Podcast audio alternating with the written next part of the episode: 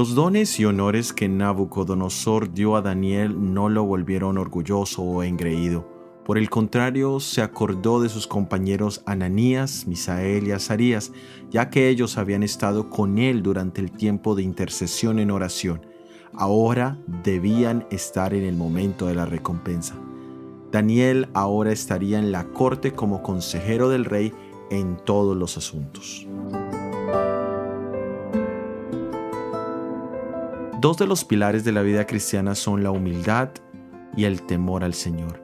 La palabra de Dios nos dice en Proverbios capítulo 22 versículo 4, la recompensa de la humildad y el temor del Señor son la riqueza, el honor y la vida.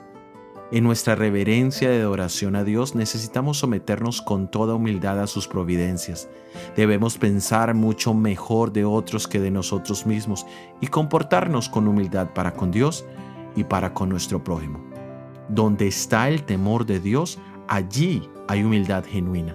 Y el pasaje de Proverbios dice que la recompensa del temor de Dios y la humildad son la riqueza, el honor y la vida.